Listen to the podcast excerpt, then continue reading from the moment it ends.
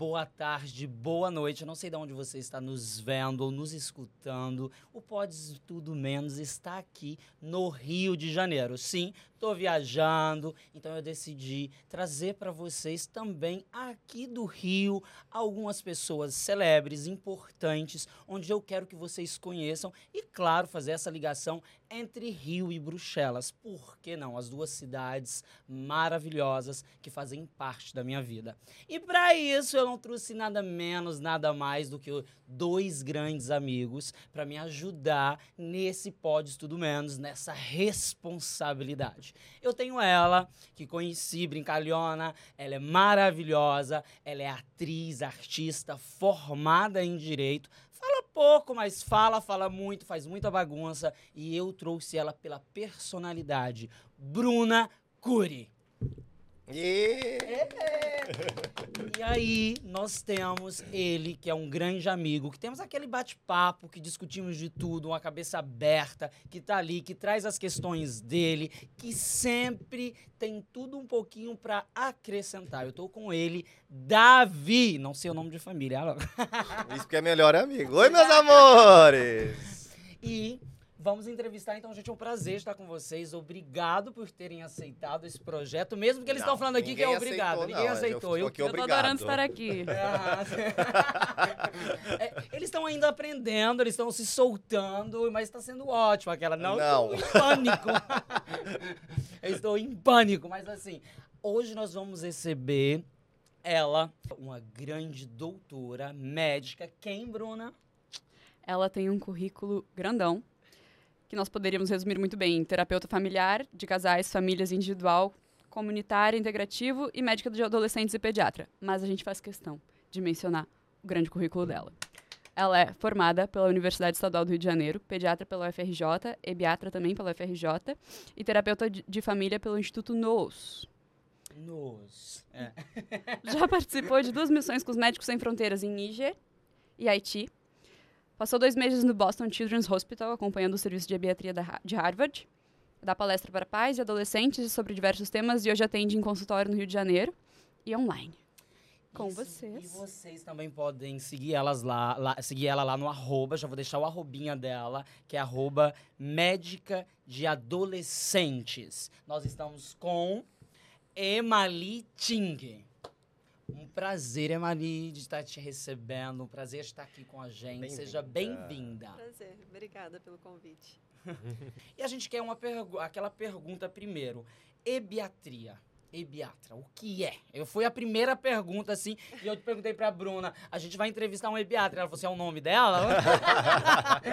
Foi. Aí agora a gente quer saber o que é um ebiatra. já me perguntaram se eu mexia com ervas, tem de tudo. Mas Hebe, é a de, em grego, é deusa grega da juventude. Então, Ebiatra é o médico de jovens e adolescentes. É, a ebiatria é uma especialidade relativamente nova. Ela começou no Brasil. O primeiro curso foi no, na USP, em São Paulo, em 74. Que então, não é então muito longe, é bem próximo. Exato, algumas décadas, né? É. Sim. E por que um médico para o adolescente? Por que o ebiatra? Então, é, se você pensar o conceito de adolescentes, adolescência, né, é um conceito que antigamente quase que não existia. Né, assim, as crianças entravam em puberdade e já iam, né, tinham os ritos de passagem, se passar nos indígenas, por exemplo, né, nos povos originários, já começavam a trabalhar, já, já estariam prontos para começar uma família, né? Mas hoje em dia não. Hoje em dia, na, né, da forma que está estruturada a sociedade, adolescência, na verdade, é um conceito fluido. Né? A gente pode pensar na adolescência por uma definição, por um viés biológico, que seria a puberdade. Né? Você pode pensar por questões é, práticas. Então, por exemplo, se você vai fazer uma aula, uma aula de hospital, né? tem os leitos das crianças, tem os leitos dos adultos, e aí, os adolescentes vão ficar em né, qual tamanho de leito, em qual por é. muito tempo ficou ali perdido. É, questões judiciais também, né? Assim, com que idade que, né, assim, de 12 a... Tem, tem lugares que considera de 12 a 18, lugares que considera de 12 a 20, de 10 a 20. Então, é um conceito né, fluido, cronologicamente também. E você pode pensar pela questão psicossocial, que aí fica mais fluido ainda. Né? Tem pessoas que não, não atingem independência e autonomia depois dos 18, a maioria das pessoas hoje em dia. Né? Então, Então, por isso, é um conceito que é fluido, adolescência, mas não por isso menos importante, né? E para você, adolescência, você, assim, como uma especialista nisso, como você Aham. considera? Qual é a idade mesmo que a gente, que você vê que entra na adolescência e tá indo? Então, vai de- de- eu, eu, na verdade, eu vou usar esse conceito, né? Eu vou- eu vou- quando eu olho para o paciente, eu vou estar observando ele como um todo, né? Eu, como sou pediatra, atualmente, para você ser ebiatra, para você ser um médico de adolescente, você precisa fazer a especialização em pediatria antes. Então, hoje em dia, as pessoas formadas depois de, acho que, da- 2000 e pouco, que antigamente era, era o adolescente, ainda era visto pelo clínico. E é de um tempo para cá que mudou e passou a ser uma, uma subespecialização dentro da pediatria. Então, atualmente, as pessoas formadas mais atualmente, né, é, todas vão ser pediatras. Então, eu posso atender. Eu, eu, hoje em dia, não atendo neonatologia, não atendo bebezinho com menos de dois anos, porque eu acho que vai ter muito, muita gente que faz muito melhor do que eu. Então, eu prefiro focar no que eu faço melhor e no que eu gosto. né? Por eu gostar, eu vou acabar fazendo melhor. Então, Faça o que você ama, aquele. é, então atualmente eu atendo assim a partir de 3 anos de idade, porque eu acho legal também já. Porque às vezes não- eu não estou olhando só, de- principalmente depois de eu ter feito a formação em terapia de família, eu não estou mais olh- olhando só a criança, só a saúde física da criança, né?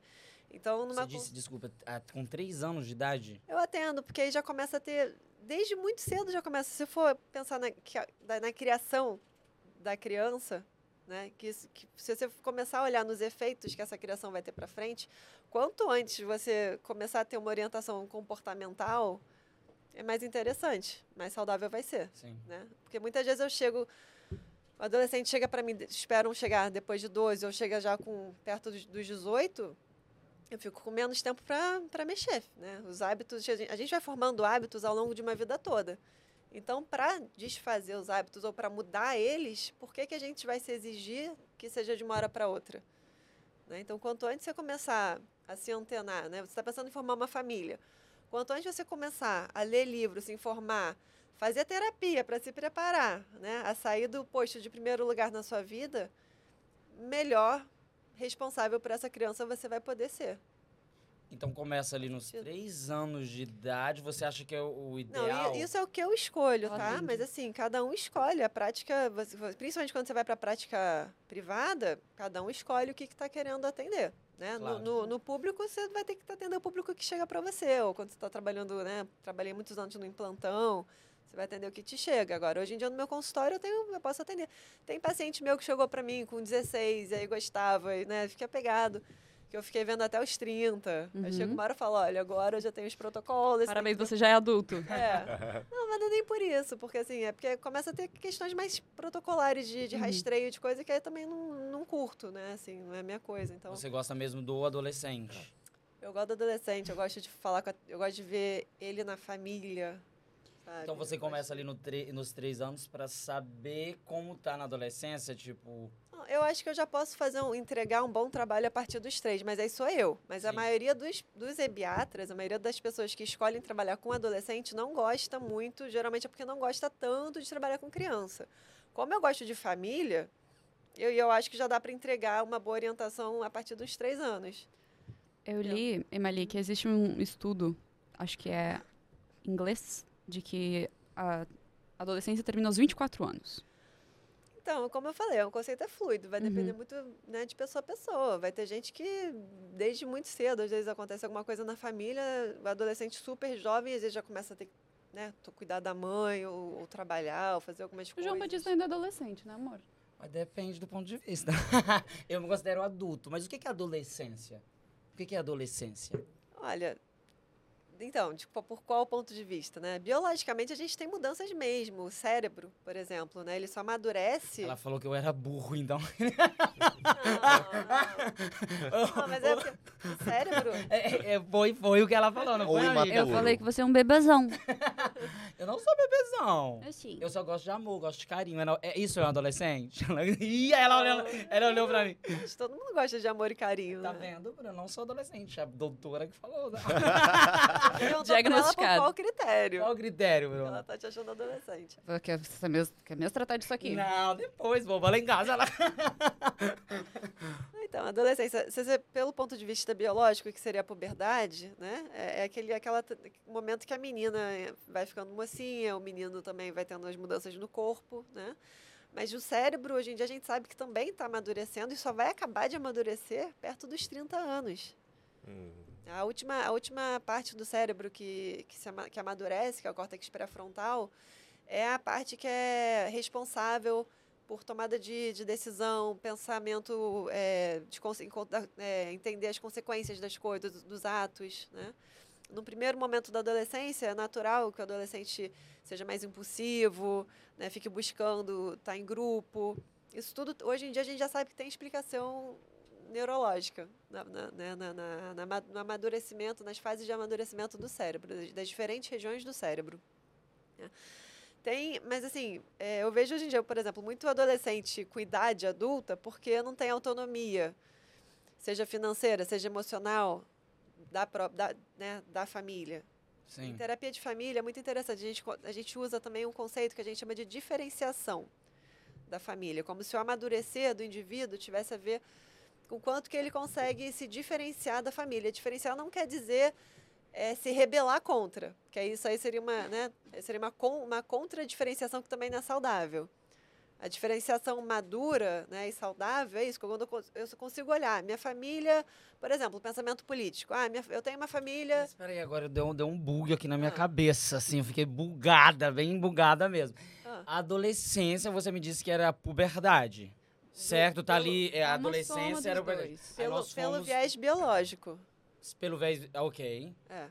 Mas então, tipo, a adolescência é isso, é a transição ali do... Mas é como eu falei, é um conceito fluido. É, A gente costuma desenhar três, três conjuntos, assim. Do, o biológico, né? O, é o cronológico e o psicossocial. Ok. Então, e aí cada um pode variar. Entendeu? Por isso, você pode ter uma, uma pessoa com idade, com cronológico, que já passou, pode ter uma Sim. idade adulta, mas que ainda, pelo, bio, pelo psicossocial, ainda é. Então, ainda quando é você pega o adolescente, você vai tentar levar ele nesses três pontos. Não, eu vou usar isso. É como se fosse uma lente. Eu vou estar vou, vou tá avaliando. Mas isso hoje em dia não é, não é assim, né? Eu vou olhar. eu- Sim. é, tá acontecendo ali. né, A gente usa. Eu tenho uma pergunta agora bem específica. Ah. No- assim, dentro da adolescência, a- os, as- os adolesc- adolescentes LGBTQIA+, vocês se deparam ali, vocês entendem como que é isso ali? Você, claro que vocês, você trata também adolescentes Sim. LGBTQIA+, mas como que é isso? Tem uma diferenciação também ou não? Por que teria? Mais um adolescente. Não, é, mas um adolescente, ele- eles vão ter outras questões ou não? A questão da sexualidade ser um pouco É. diferente dos demais. é que Isso. Você quer dizer. Mas, mas os héteros têm, são todos iguais? Ei, que Eita! linda! Não, mas não tem um tratamento, tipo, não um, tra- não um tratamento, mas tem uma. a- ali dá pra, dá pra entender que a cabeça dele sexualmente funciona diferente ou não? Como que é isso? João, acho que a cabeça de todo mundo vai funcionar diferente, cada um na sua particularidade, né? De- não só na sexualidade, mas em todos os contextos. Cada um é um. Né?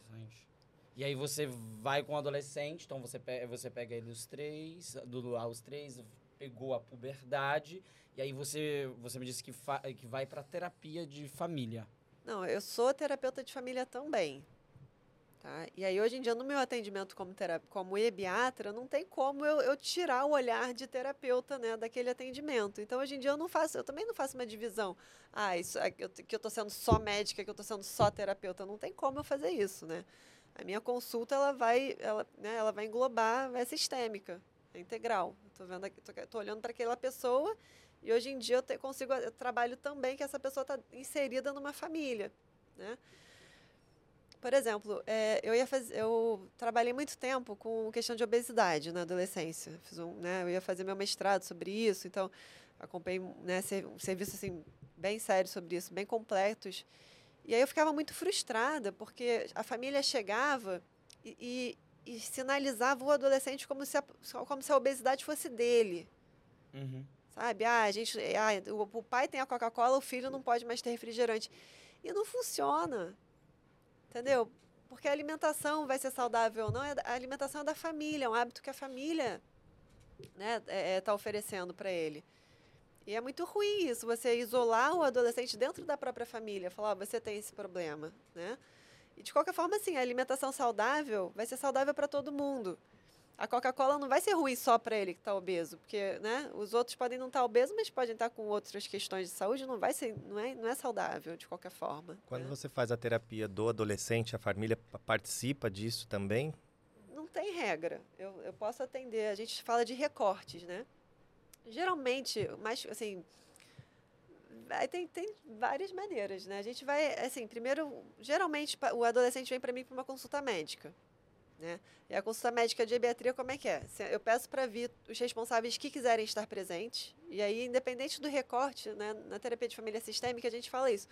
Uma pessoa no sistema faz diferença. Duas, né, seja uma, duas ou três, vai fazer diferença porque é sistêmico.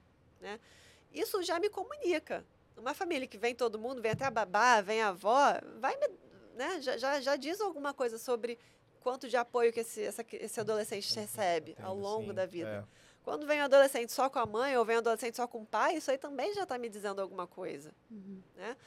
A partir daqui, e aí a gente vai ver qual é a queixa. Então, no primeiro momento, sentamos todos juntos, eu faço a anamnese, que é a entrevista, eles vão me deixar falar bastante, vão entender.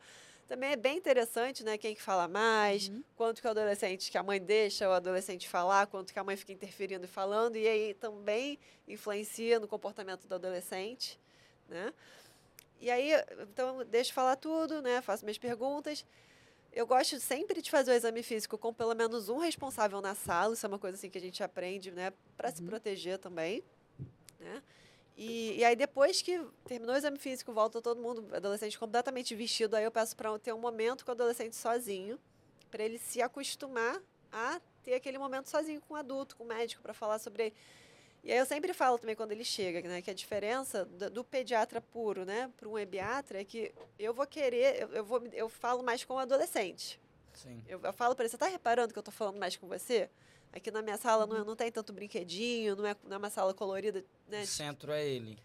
É, eu vou, né, para te acostumar a você se é, ter autonomia, para você é, se interessar ter liberdade para se expressar e dizer quais são os seus sintomas de verdade, não aprender, sua mãe, né? E aprender também sobre o próprio histórico médico, né? Uhum. Então, eu falo, e que você não souber, claro, pode perguntar para sua mãe, mas já, ele já vai percebendo, só o fato de eu perguntar para ele primeiro, ele já vai percebendo que oh, eu não sei disso, e não é sei disso. a responsabilidade dele. Sobre ele. Exatamente. Sobre o corpo dele, sobre a, a própria E aí, dessa forma, a própria consulta já é uma consulta didática, uhum. né? Sim. Então eu explico isso para ele. Geralmente, por eu falar dessa forma, o adolescente gosta de ser levado a sério, de ser visto, então acaba criando um vínculo bom. E aí, no outro momento, eu, eu explico: olha, vai ter um momento, se tiver alguma coisa que você quer falar só comigo, depois do exame, eu vou pedir para seus pais saírem e vai ficar só nós dois aqui. E aí, nesse momento, você tem direito ao sigilo médico, ou seja, qualquer coisa que você queira que fique só entre a gente, a não ser que seja alguma coisa que traga risco de vida para outras pessoas ou para você, eu tenho a obrigação de manter nosso segredo.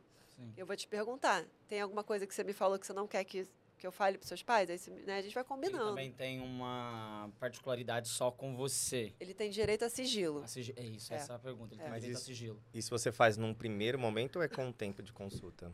Então, eu, eu costumo explicar no início para ele saber. Né? Porque às vezes o adolescente fica esperando, ele vai pronto para. Às vezes, ele, às vezes é o adolescente que me pesquisou ali e ele quer falar daquilo comigo, mas ele está sem saber, então eu já quero falar, olha, fica tranquilo que esse tempo vai vir.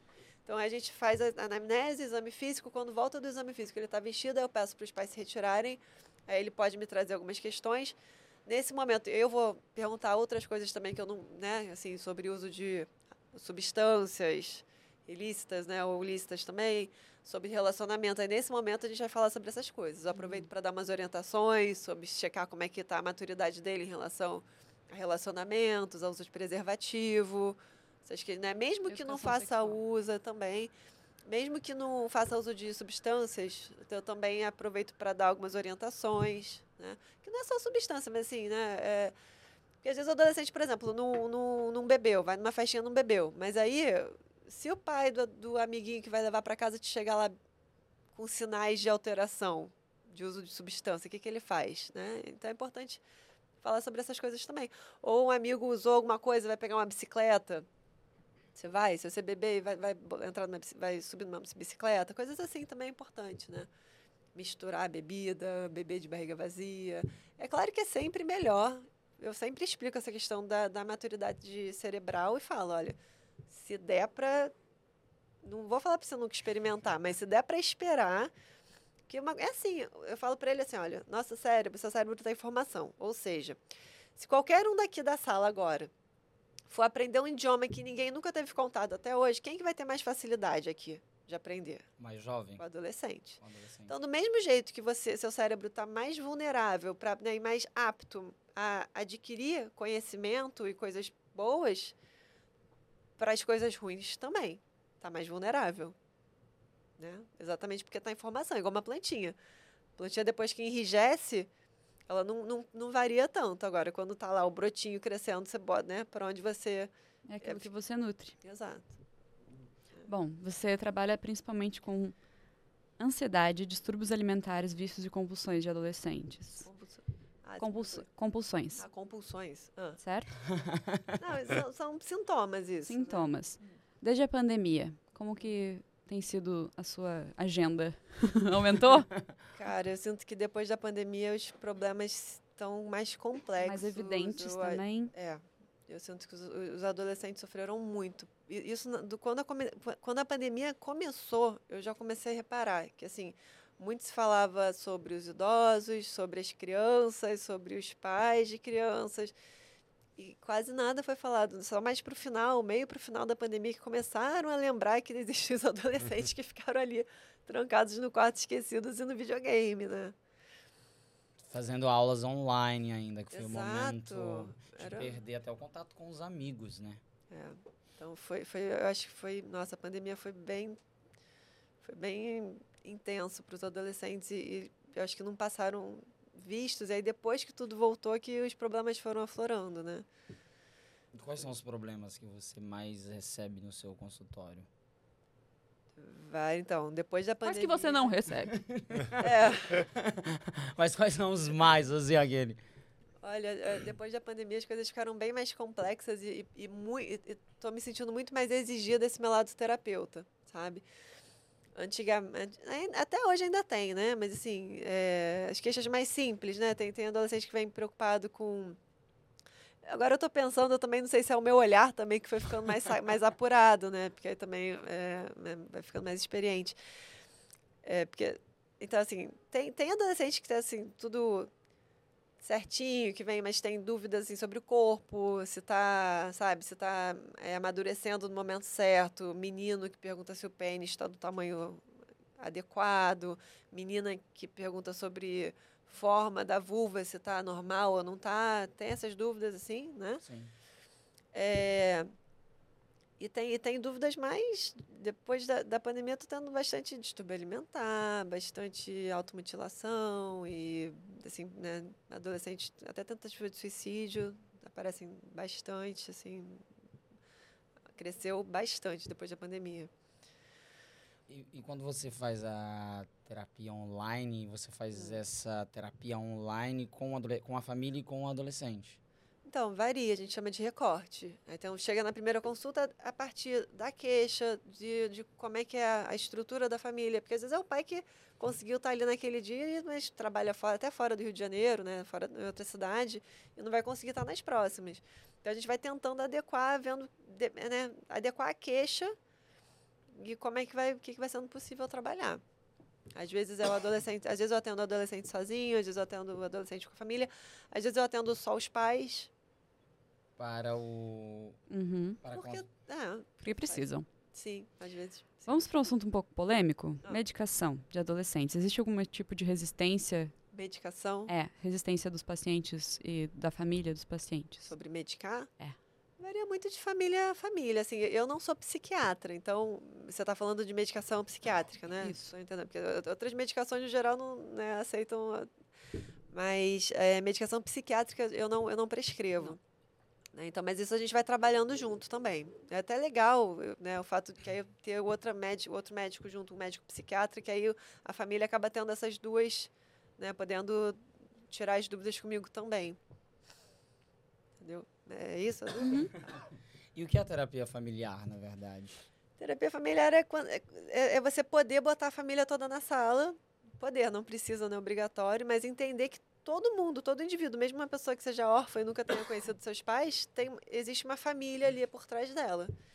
Seja a família biológica, seja né, que, te, né, que ela é, herdou material genético e tudo mais, e todo o contexto, mesmo que seja o contexto de, ter, de crescer órfão, né, mas existe alguém né, que, que deu esse material genético.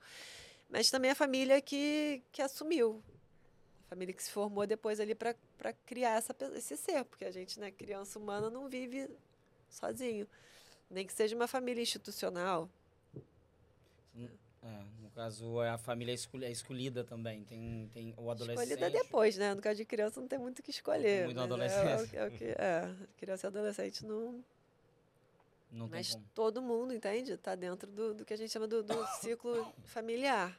Em algum lugar daquela pirâmide das gerações. Então a importância mesmo é de ter toda a família ali dentro da terapia para chegar num resultado perfeito de terapia para o adolescente. Toda a família tem que estar presente, você O que, que acha? seria um resultado perfeito, João? É, De qualquer terapia. Ah, Não sei, chegar numa, numa tranquilidade, não. Cara, eu prefiro pensar em, em, em chegar numa funcionalidade, talvez, num lugar de, né, que, assim, que- num equilíbrio que seja é, Saudável. minimamente. É o que, que é o saudável, né? Mas minimamente. Uma vez eu, eu li um livro que eu adoro, que é Liberdade Sem Medo. Ele foi escrito por um. Ele falava, eu- não lembro se ele era diretor dessa escola, mas ele falava, era uma escola que assumia todos os casos assim que nem que, que eram expulsos de, né, de crianças que foram expulsas de várias outras escolas. E ele falava assim que o objetivo da escola é fazer com que o indivíduo eh, tenha jubilo pela assim vontade de viver, sabe? Então assim que, que a escola prepare ele para que ele consiga alinhar é, a o que, que, que faz ele feliz, o que, que dá vontade para ele de viver com, com as capacidades, com as habilidades. A escola, entendeu? Possa dar essas habilidades para que ele busque essa vida, que faça sentido para ele, que ele tenha gana de estar ali vivendo todo dia, que lindo, né? né? Bonito, É. né? Mas Estar saudável deve ser isso. Não, mas imagina. Estar saudável deve ser isso. Mas ter vontade você- de mas viver. como- Eu como eles foram retirados de vários, ambien de vários ambientes, eles foram expulsos. Eles quem? Os adolescentes, no caso desse livro, eles foram expulsos do, Da de escola. das escolas. Como, como é essa cabeça? Como, como lidar, assim, aí você entra, eu creio, como que, como é lidar com esse adolescente? Olha, A rejeição, né? É, de verdade, às vezes eu acho que os, hoje, cada vez mais, eu acho que os, os adolescentes rebeldes são mais, talvez mais saudáveis do que os que se conformam demais. Porque eles conseguem. Rebelem-se, crianças. Porque, de certa forma, essas pessoas ainda estão conseguindo acessar a autenticidade. Exatamente. A sua, a própria autenticidade. Não em busca, ela já. Não, na verdade, acho que toda criança ela já. Ela vem ao mundo com, num, num contato direto ali com a autenticidade. Toda criança é super autêntica. É a nossa educação, é o contato com a família, com os pais que vai, que vai bloqueando Lapidando, isso. bloqueando. Se você pensar no nosso sistema escolar atual, que é muito parecido com o que a gente recebeu, será que faz sentido todas as crianças no mundo inteiro, ou pelo menos no mundo ocidental, aprenderem sobre as mesmas matérias, e estudarem quase as, Uhum. as mesmas coisas e ser exigido delas que, que O desempenhem... mesmo mínimo de nota. Exato, desempenhem acima de uma certa média, igual no mundo todo, todas as crianças do mundo, ou seja, serem né, iguais Mas dentro não- de um não é padrão. competitivo. né, o mundo Você aprende ali exige. na adolescência que a competição existe, que se você não for o melhor, Sim, mas isso faz parte de um capitalismo, de um É, sistema não é também. um sistema e como é que tá? E, e esse sistema tá levando e quão saudável tá Não é esse mundo hoje em justo. dia, João? As pessoas são diferentes. Quem que você conhece da nossa faixa etária, né, adulto, hoje em dia que não teve alguma questão seja, não tô falando só de eu tô indo, tô porque vocês falando- estão olhando pra mim. Eu, ela. Não tô falando só de questão é, psicológica, não, tá? Mas assim, entendeu? Algum, algum distúrbio, alguma, algum comportamental, de, assim, de, sabe? De toque, de. Ou até dor de cabeça, ou síndrome de pânico, ou compulsão por compra, por jogo, por alimento. de mim. Tô olhando, tô olhando aqui, Ela tá tá falando de você. Não, mas, Jogou aqui, mas jogou. todo ser humano passa por aí, não? Mas então, mas aí se todo ser humano não é porque esse mundo tá competitivo demais? Mas faz parte, não? Sim, faz parte. Tipo, se a gente pega, vamos supor, a ditadura, Que é, no caso, que como você vê todo mundo, não? Porque a gente está tendo a mesma educação, a mesma coisa para todas as pessoas. Isso se chama praticamente uma ditadura. Hum, A pessoa, ela esquece de ser ela mesma. Ela tem que Isso, se e- rebelar. É é isso que eu tô vendo com muita gente. A gente foi, então, esse sistema escolar, ele vai criando robôs, né? Porque se o que acontece? A criança chega lá. Toda, dificilmente você vai encontrar uma criança que acorde falando: hoje eu vou ferrar com os meus pais, eu vou dar trabalho, eu Certo. vou botar para quebrar. Dificilmente, né? Porque a criança ela precisa para a sobrevivência dela de, de responsáveis, pessoas que deem calor, comida, abrigo, carinho, né? A gente o tempo todo tá criança vem programado para buscar conexão, para sobreviver, por isso que é gutural isso, a gente busca sem perceber. O afeto. Aí você aprende a falar, não sei o quê, você quer ir para escola, aí você, você vai para a escola, tira uma nota ruim, ou né, acontece alguma coisa, o que, que os pais fazem? Aí os pais, você vê os seus pais, né, pessoas que mais te amam no mundo, né? decepcionados, desapontados. Os Você professores também, a tia da escola chateada, fiz, fiz alguma coisa errada. Aí já começa, tem alguma coisa errada comigo. E aí o que, que os pais fazem? Bota em aula particular, bota de castigo para você estudar exatamente o que você menos gosta. Que você tem menos vontade de fazer. Ou te dá mais dinheiro, talvez. Por- é, tal, é, Por condições. Independente. E aí, o que, que a criança vai, vai, vai assimilando? Tem alguma coisa errada comigo, eu preciso, a vida é chata, a vida é difícil, eu preciso me aprender a me forçar a estudar tudo e ser bom em tudo, inclusive o que eu não gosto. Além disso, dela aprender isso, dela assimilar isso, ela também vai, vai deixando, vai, vai deixando de, de investir no que ela poderia ser muito boa. Né?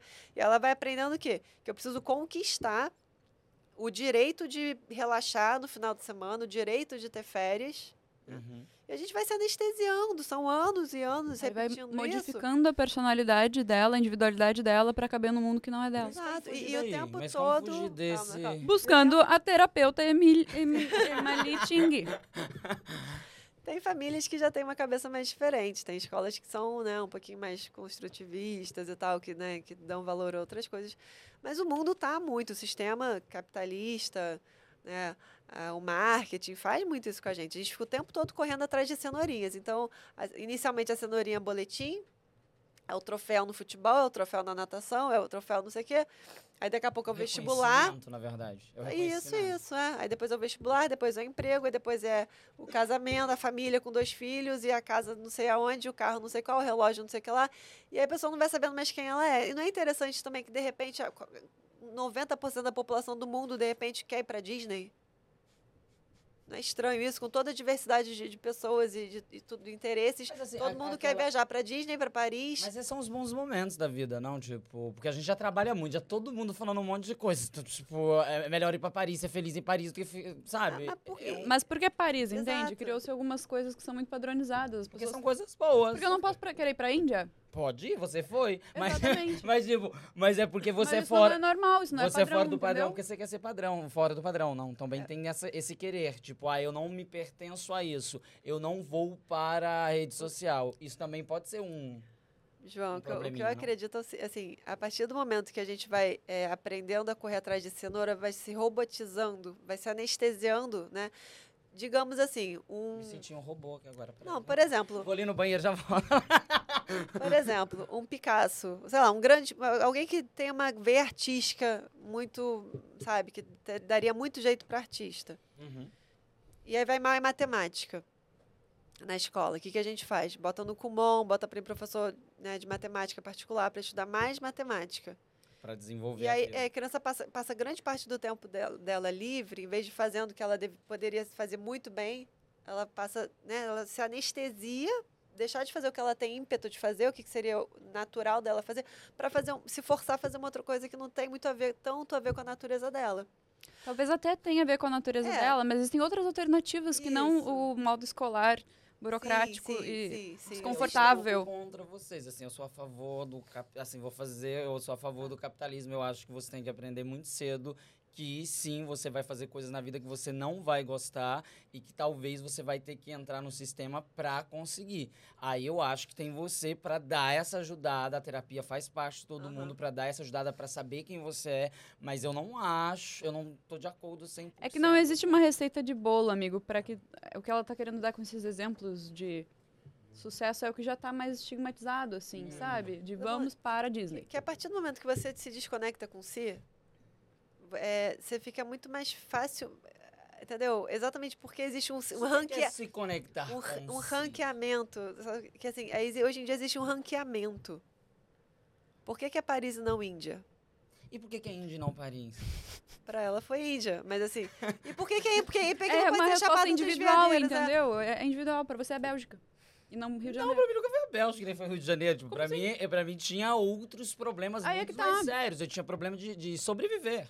Tipo, Aham. a minha família estruturalmente é totalmente desestruturada. Eu tive o meu pai e minha mãe que se divorciou com 11 anos de idade e eu assumi a responsabilidade de pai dentro da própria família. Ou de ir trabalhar. E você conseguiu fazer escolhas importantíssimas só suas, entendeu? Isso é muito importante. Significa que você que teve uma independência só ter sua. Essa, Mas não é você- todo mundo que consegue ter. Tem gente que se perde no É, meio do caminho você- e acaba tendo vários ti- tipos de transtornos. Depois que você entra num Olha só. sistema, é isso. É que não é uma coisa ou outra, né? Tá misturado. Mas é, é a questão que eu tô tentando Aquela azul, para aí vocês dois que não é aí. Não, é Volta aqui questão. com a terapia. É, então, vamos pra favor. terapia. terapia de amigos. né?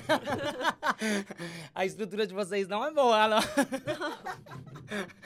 Eu acho que ajuda só a ter consciência. A questão é que automaticamente a gente já vai para um, né, pra pra- pra essa ideia capitalista de ranquear as coisas, as pessoas. Tudo é ranqueado hoje em dia. Tudo tem valor, né? Um valor A pré-estabelecido. felicidade tem um valor. Mas Por quê? Por que, que viajar para a Europa, automaticamente a gente já vai... Que né, qualquer um que você perguntar para onde quer viajar, é Europa e Estados Unidos. porque é melhor, não? Ó. Entendeu? É um sistema eurocêntrico, Que interessante. O eurocentrismo existe, isso é verdade. né? Da branquitude, Sim, claro, isso é indiscutível, isso não tem nem como discutir. heteronormativo. Não tem como discutir isso, isso é Então. lógico. Então, é isso. Mas o que, que que criou isso? Também é um descontato com a autenticidade, porque quando você perde a autenticidade, você compra facilmente o que o que, o que, que, tá, o que, que o sistema manda. E o sistema atual é o capitalismo, é a branquitude, é, é tudo isso. Esses são os sistemas em jogo atualmente. Esses são os sistemas hegemônicos. E você vai estar aprendendo isso lá na adolescência.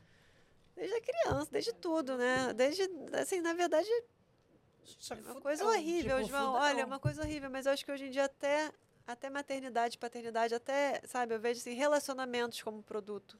Pessoas querendo ter filhos como produto. Entendeu? Pra como um você. ranking. né? Não, Oi? eu só falando Eu assim, tô que hoje em dia, entendeu? Assim, hoje em dia é quase um checklist. Tem muita gente que. Eu quero entende? adotar. Eu, você também, a gente Não, teve essa falando. conversa antes. Não, não, nem sei se eu quero hoje em Ah, dia. cara, eu nem sei, peraí. Eu... Eu não sei, eu já pensei. Se Eu já se- pensei, mas eu- biologicamente eu não. Lá nos meus 25, 26, eu, era, eu queria muito ser pai, sabe? Tipo, 27, eu falei, ah, eu quero ser pai. Aí aquela, men- assim, na minha mente, né? Eu quero ter uma parte de mim, um segmento meu. E aí depois eu fui ver, bom, ser pai custa. É, e hoje em dia, e hoje em dia, no mundo ocidental, é tudo sobre o que, que eu quero, eu quero, eu quero, eu quero, eu quero.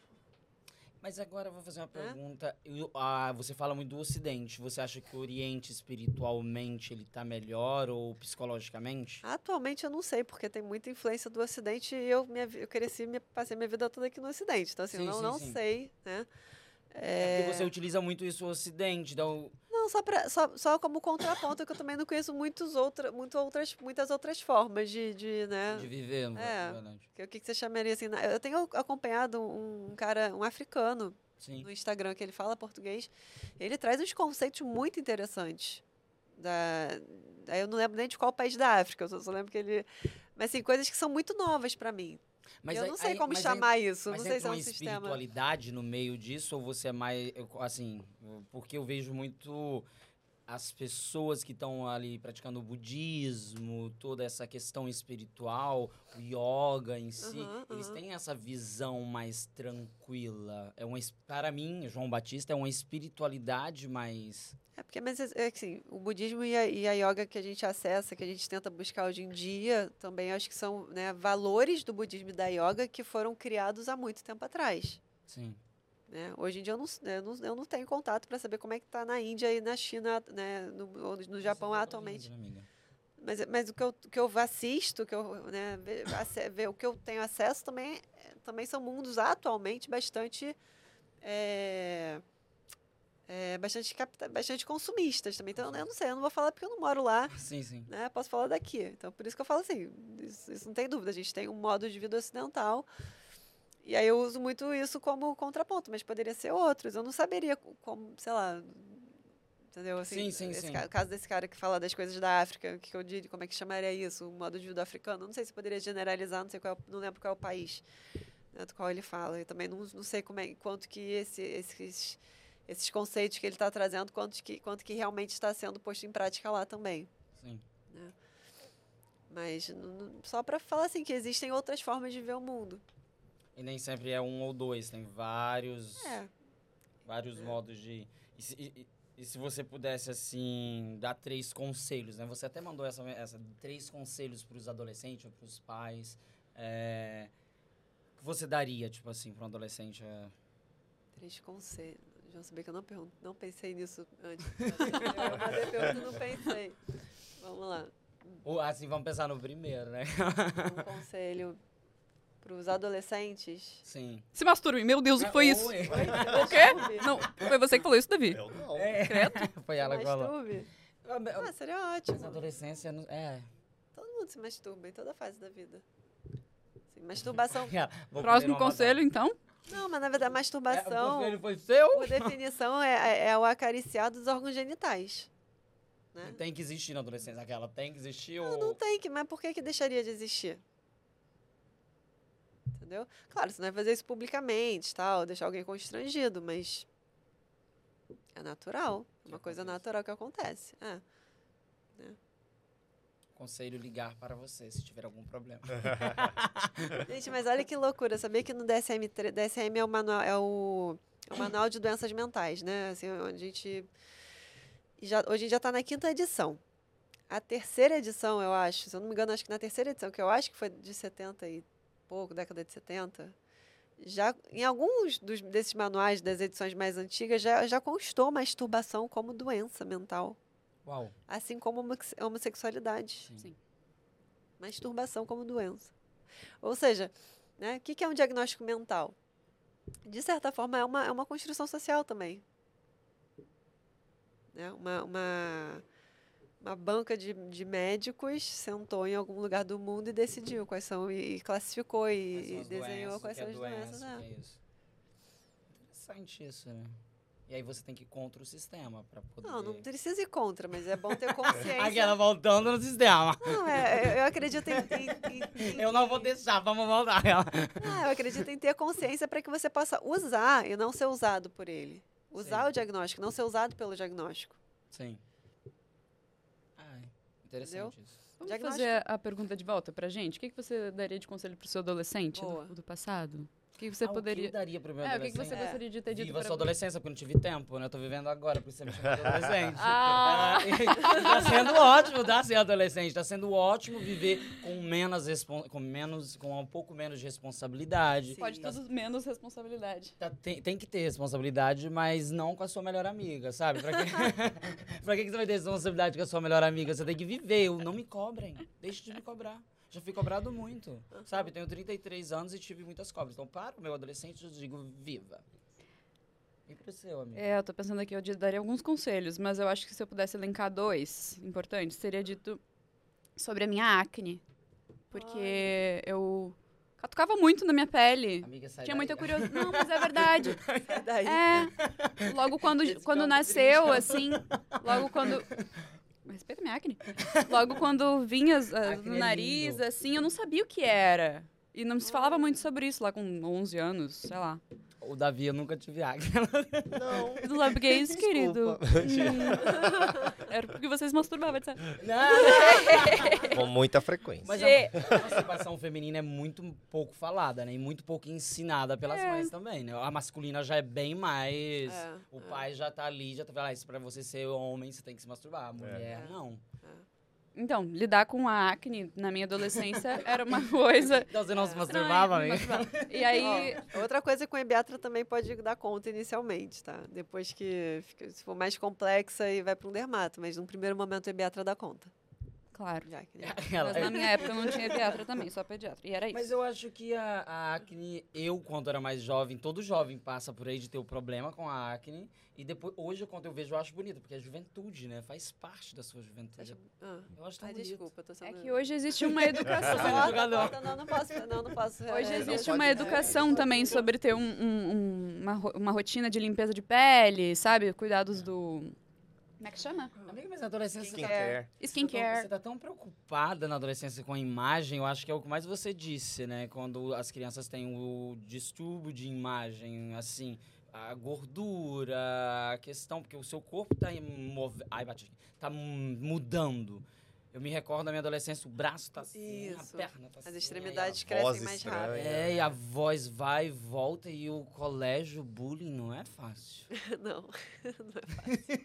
E Por eu isso acho que precisa de um profissional. É, precisa Exatamente. de um você tá aqui. E agora. um outro conselho que eu teria dado pra minha versão adolescente. Já era só um, agora já é dois. Ela- Ah, nossa, ela quer dar três. Ela dois, quer Pode dar usar, dois. pode usar o meu, pode É, usar o vai. meu. Eu teria dito pra cuidar com bebida alcoólica, porque as- todas as poucas vezes em que eu tive contato com bebida alcoólica foram perigosas. Olha. Amigo, não É. olhe pra gente. Então, né, eu não tive o, o É. cuidado alimentar suficiente, eu não tive o cuidado com a quantidade alcoólica. Sim. Então eu tive alguns traumas. Mas tá tudo bem, terapeuta. tá tudo bem com a minha adolescência. Próximo. Nossa. Ela, ela jogou a bomba É. né?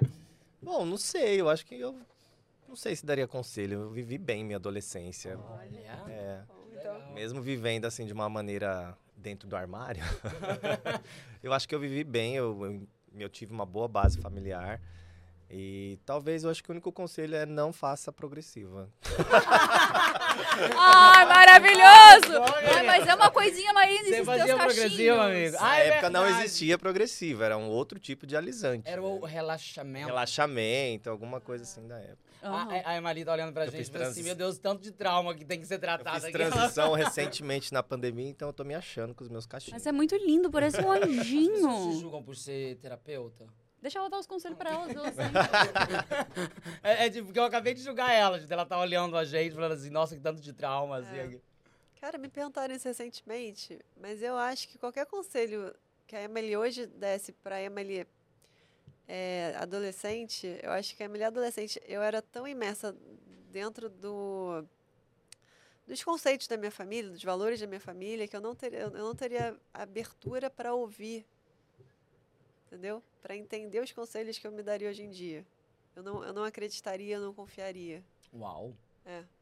Triste. Você não conseguia. Você é, não escutaria, porque... você não é. conseguia ouvir outros conselhos para além da sua família. É, é, hum, deixa eu ver. Eu não sei qual, qual o conselho que faria diferença naquela época, entendeu? Eu acho que talvez eu- eu tenha, sabe, não teria jeito. Eu teria que ter vivido as questões com a minha família, é, do jeito como foi. Né? Mas é porque na adolescência também a gente pensa assim, a gente tem várias coisas que estão passando, mas você pensa assim, acabou. Ai, não tô dando conta mais. Aí, Ah. tipo, mas eu acho que é sempre pensar, amanhã é um novo dia, depois é um novo dia, aí você vai amadurecendo, e a adolescência é uma fase muito legal de viver se for responsável. Ah, assim, eu acho que é muito cruel a gente querer, né, olhar para as coisas retrospectivamente e eu acho que tudo tem conserto. Não é porque eu tô falando isso que eu, ah, então foi tudo horrível. Não. Na verdade, assim, alguma coisa também foi bom que me fez ter abertura pra, e, e- e força de vontade para buscar estudar sobre tudo isso que eu aprendi hoje em dia. né? Mas acho que ninguém estuda e se apaixona com tanto afinco Não, questões de família se vem de uma família Muito tenho- rígida. Eu fico imaginando não, isso. não, não, estruturada. quando vem de uma família muito perfeita. Bem Não, sabe, não, uma, uma família muito amorosa, muito perfeita e tal, você não tem problema. Uhum. Será que essa pessoa vai ser melhor capacitada para entender problemas e, e se empatizar com, com as outras famílias, entendeu? Porque eu digo assim, é, eu estava pensando sobre isso outro dia. Sobre, por exemplo, você vai querer conselho financeiro de alguém que nasceu milionário? Ou você prefere de alguém que, que trabalhou e Construiu. conquistou? Né? E, e- ou até já tenha passado por algum perrengue financeiro e, e depois se reconstituiu, entendeu? Então, pela- te não levou- precisa ser milionário, mas assim, pelo menos assim, alguém que tem uma relação saudável. Facilidade, sim. Mas não que. É, cada família tem uma estrutura e uma dinâmica diferente, assim. E às vezes você- eu entendo que a criança e o adolescente às vezes acham que as origens dele é que são as únicas ou as principais que façam. Não é? É, assim, Então, as melhores, O que né? vem de fora é, pode é. assustar, pode deixar ela muito é, confusa. E tudo é muito novo também, é uma fase que que você a adolescente tá descobrindo. tudo muito intensamente. É, né? é. Todas Mas as- olha, Mas isso eu gostei desse desafio, é uma coisa boa para pensar como profissional hoje em dia. que Se, eu- se chegasse uma família igual a minha no meu consultório, como que eu, que eu. Porque a gente fala isso, que o E sua- terapeuta. Sua, sua família, seus pais, mãe ainda são vivos, todos são, São, vivos. São, pega o telefone agora, Maria, que é aquela... Eu tive porque- essa pergunta, eu tava querendo dar esse conselho, porque a senhora não me deu. Não, é a, a- terapia com ela agora, tá tudo bem? Não, porque a, a arte do, do terapeuta, é, a gente fala assim, que você tem que buscar uma, uma, uma... Você tem que tentar atuar de uma forma que é... Você tem que ser- trazer uma coisa que seja, não possa ser nada diferente, porque senão não vai, não vai ter mudança, mas não pode ser diferente demais. Entendeu? Diferente demais que, que seja diferente, assim, estranho para a pessoa, a pessoa não consiga re- a- entender, nem registrar, nem aceitar. Então a gente tem que o tempo todo buscar ah, qual é a diferença que faz a diferença. Eles fazem uma analogia, assim, que, que um, um autor né, da, da minha linha famoso, ele fala que estava assistindo uma fisioterapeuta trabalhar. E ele percebia que o tempo todo ela estava buscando uma- um grau de pressão na- no manuseio do paciente dela, que é isso, não pode ser nem muito leve, que não, não vai fazer cócega, mas também não pode ser muito pesado, que vai provocar dor e, e gerar mais tensão. Então, essa analogia eu acho muito legal. A gente tem que trabalhar no, no- no meio do caminho ali o que, que vai ser mais efetivo para a pessoa. Acabei de ficar feliz de que desculpa da amiga lá. Tô sendo muito grossa com você, alô. Mas é porque é interessante disso, porque o psicológico, as pessoas olham ele como algo que tá ali, que você não vê. Agora o físico, o aquele, o médico que toca, é, ele tá tocando, ele tá sentindo, mas o, a- o cérebro, a gente, a nossa mente, você também vê ela de uma certa forma. Você Tal- vai. talvez me remeteu agora a pergunta que você me fez sobre a diferença do, do da, na visão ocidental e oriental. O que eu entendo, acho que tem muito a ver com isso. Eu acho que na visão oriental, da minha, na minha compreensão, né, Uhum. eu acho é, integra mais. Não vê tanta separação entre o físico e o emocional, o mental. É uma coisa só. Entendi. Que é o que eu acredito hoje em dia e o que está entrando na moda, essa coisa de medicina integrativa, né, tudo integrativo, holístico e tal. Também, também. Aí ela joga a merda e sai correndo, né? Eu acho que é Nem no, bola pra ele. É, não, mas é pra cuidar. É, porque, tipo, tá entrando agora um novo, um novo momento que todo mundo tá cuidando muito da saúde. Tem. Eu não sei se é que pô, eu tô ficando velha muito- e as minhas amigas estão mudando, né? Porque casaram em todo mundo. Aí todo mundo tá preocupado mais com o, com o mental. Ah, que bom, né? É, todo mundo tá com terapia. Tipo, Ou tu- porque tá precisando também. Todo mundo querendo se observar melhor, se entender, resolver É. as coisas, se organizar. É muito importante. Eu acho que hoje em dia, ah, antigamente os papéis eram mais claros. Antigamente a vida, né, por mais que a gente tivesse menos opções e tal, mas os papéis eram mais claros. A gente tinha menos liberdade, mas né, existia muito claramente o homem de família, a mulher, né, era bem menos, né, o mundo era bem mais heteronormativo também, né, tinha menos liberdade. Mas acho que as pessoas tinham mais claro os- o papel de cada um. de cada um. né? E hoje em dia a gente está no momento que não tá. E as pessoas querem também ser felizes e querem ser, né, querem bastante coisa. E quando se frustram, Tá tudo bem, a frustração faz parte. Aquela, desde que você Sim. tem uma terapeuta. Ah, mas é não é interessante que a gente está tendo acesso a tanta coisa. Né? Assim, se você for pensar em termos de conforto, hoje em dia, quase, né, assim, o acesso a ar-condicionado, geladeira, carro, celular, né, câmera, filmadora, tudo. Então, assim, era pra, pra- era pra gente estar muito mais feliz, né? Se, for, se, se fosse dessa forma como o capitalismo prega, A felicidade não tá nas- nessas questões. A felicidade é tão momentânea. e se quiser falar de felicidade. Não, você não acha que não são momentos assim? O que é felicidade pra você? Não sei. Nossa, mas a gente dá pra fazer um podcast só disso. Só de felicidade. Ó, existe uma, uma outra vertente da psicologia que não é a minha, mas né, é a psicologia positiva, por exemplo. Eles pegaram as pessoas que são consideradas muito felizes e estudaram elas, né? E aí viram o que, que essas pessoas têm, em comum.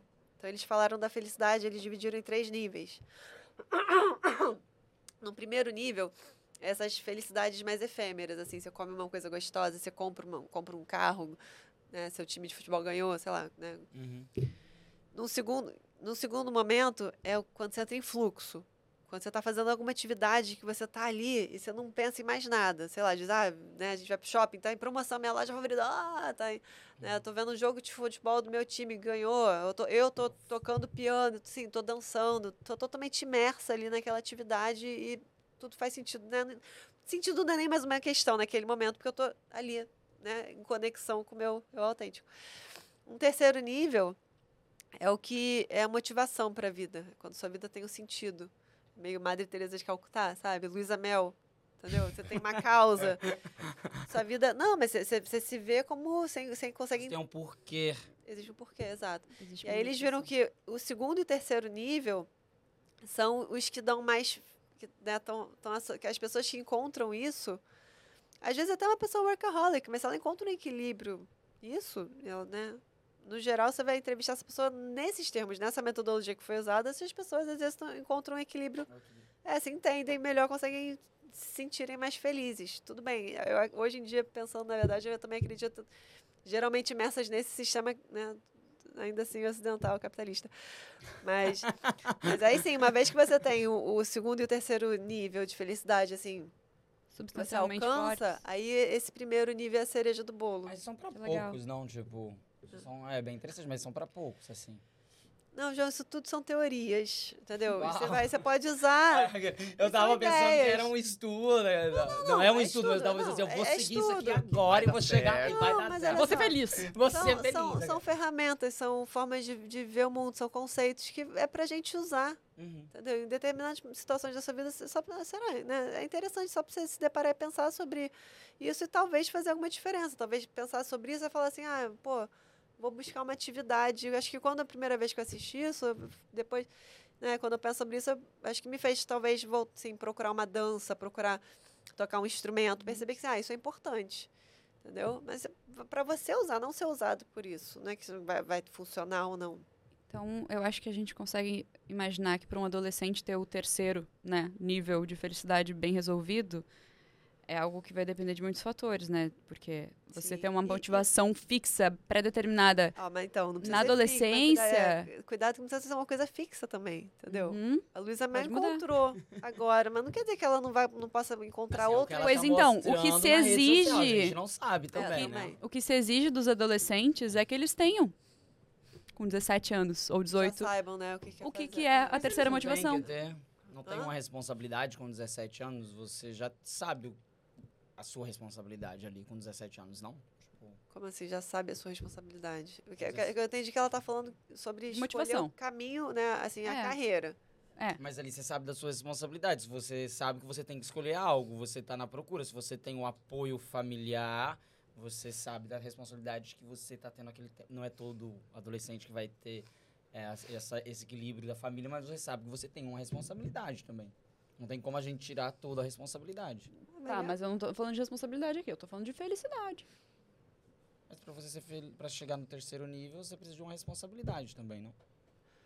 A gente está falando de coisas diferentes. É. ok, vocês É. estão falando de quem então que eu tô perdida, cara? Eu tô me sentindo me senti julgada agora. Acho que a responsabilidade vem com a vida, né? É, inclusive é um binômio que eu uso muito quando, quando eu estou explicando para os pais, né, sobre a adolescência. Assim, vezes, muitas vezes os pais trazem para o meu consultório assim questões do dia a dia, né? Que é, ah, que pô, o quarto está muito desarrumado. E aí ou, ou quer sair à noite, quer ficar até quer virar à noite com os amigos na festa. E aí eu, eu quando eu vou intermediar isso, eu fa- então eu apresento um binômio que é responsabilidade e liberdade. Uhum. Porque é isso, a criança não tem liberdade nenhuma e nem responsabilidade. né? Os pais têm que tomar conta de tudo, senão qualquer coisa que cai na piscina morre, né? Assim, então, A criança. criança. E o adulto, o ideal é que o adulto tenha, vai ter total liberdade e total responsabilidade sobre si. E aí você tem todo esse tempo, período da adolescência, para tentar Ter os dois. ensinar e manejando isso. Mas você vai adquirindo responsabilidades de acordo Isso, com os seus atos que você vai fazendo dentro da, dentro da, da própria sociedade.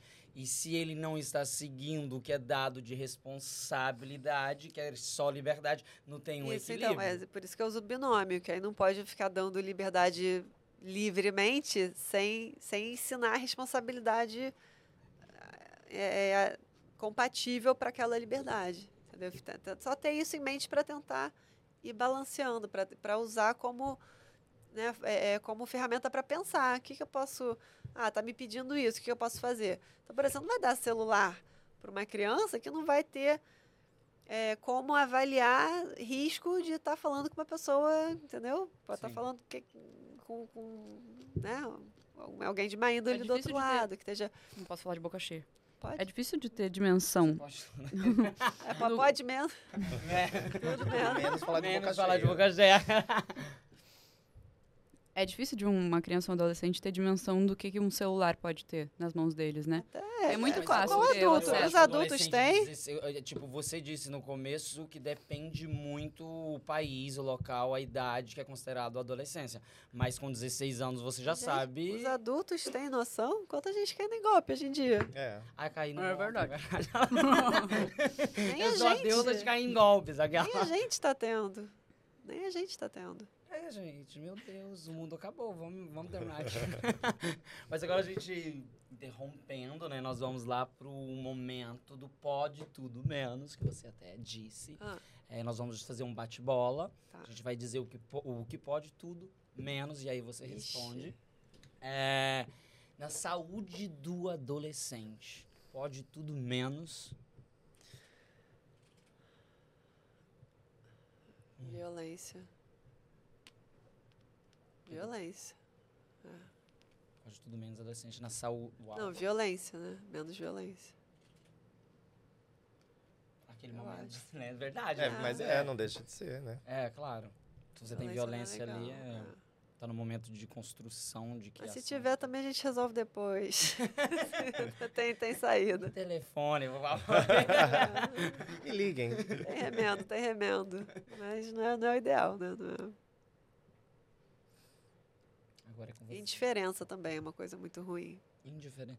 Nossa, mas na escola, na universidade. Não, mas é, é indiferença pelos pais. Porque assim, o adolescente, se tiver, se sentir, se sentir que tem apoio e suporte da família, dá conta da maioria dos problemas. Na verdade, o papel da família é esse, né? Porque o ninguém vai encontrar um mundo que não vai lhe trazer problemas. né? O papel da família é, é, é apresentar um, um apoio para que o adolescente saiba. Vai ter, vou passar por barra pesada, mas vai passar. É só um Tendo momento. a- acolhimento Sentir- já é- Exato, é, é.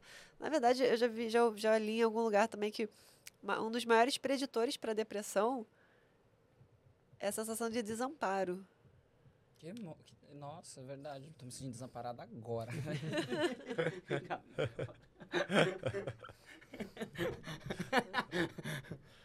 Ah. E no suporte familiar? Pode tudo menos. No suporte? Ah, se houver suporte, pode quase tudo. Só não pode também, assim, a, né, a violência é violência também. Não pode a violência de todos os tipos. também, é, né? abuso, Porque às vezes tem violência. pais que tomam a frente das decisões do filho e não deixa ele crescer, ter Sim, as sim. experiências. Porque não deixa de ser uma violência, né? Não deixa de ser uma violência. Não só a física, né? Também É. tem a mental. Ah. Nossa, olha. É, É porque eu sofri, mentira. verdade. Não, ele teve uma família perfeita. A família é perfeita, comercial de margarina.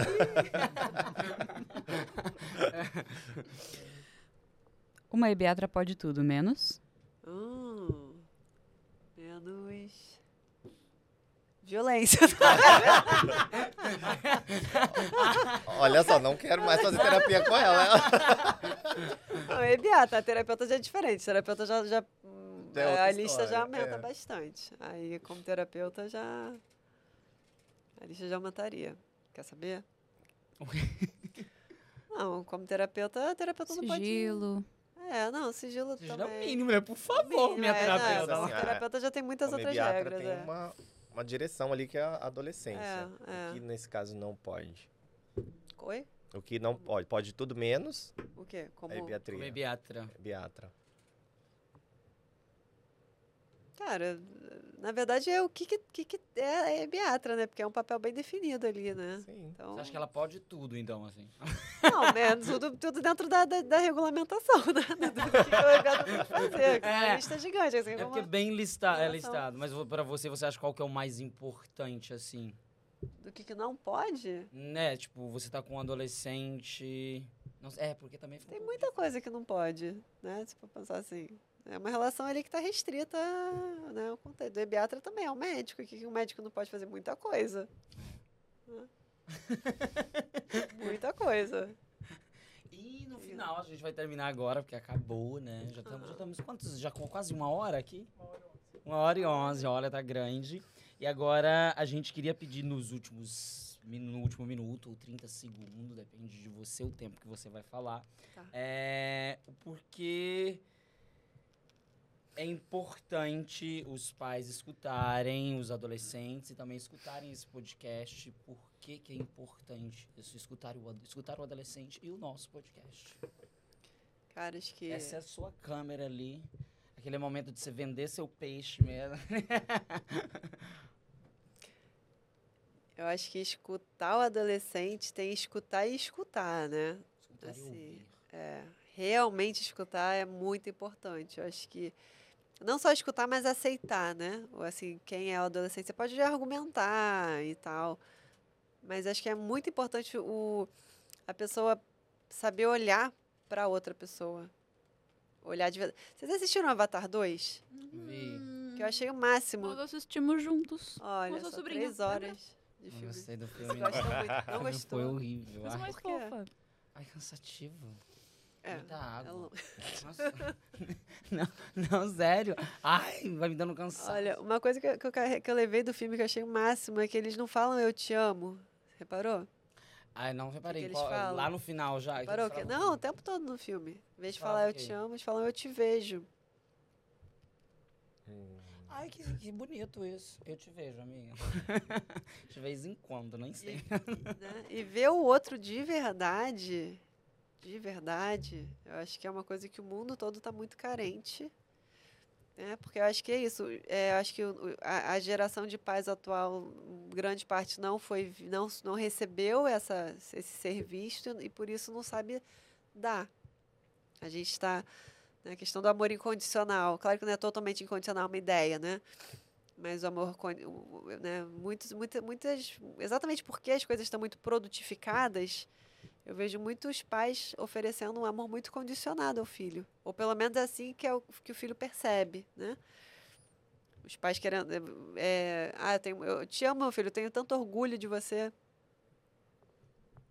Tenho Ai. tanto orgulho de ser sua mãe, de ser seu pai.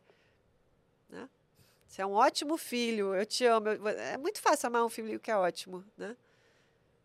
Nossa, é verdade, né? E Minha mãe quando não fala- é ótimo, porque Eu aí, aí- você não dá trabalho. é, não dá trabalho. Mas é praticamente o que você mais escuta dos seus pais, né?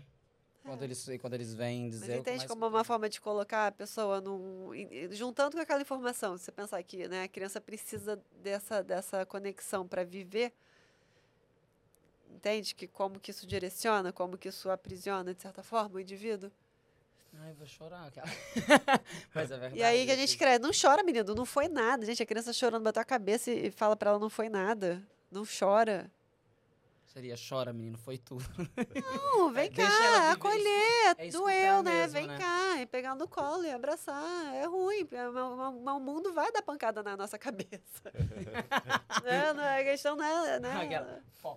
Não, a gente vai tomar pancada do mundo. É Que verdade. a gente saiba, que a gente aprenda a acolher isso. Saiba aprender. É, olha, doeu, mas eu vou dar conta. O que a gente está aprendendo é, eu tomei a pancada, tenho que ficar com vergonha e me esconder e não chorar. Não. Verdade.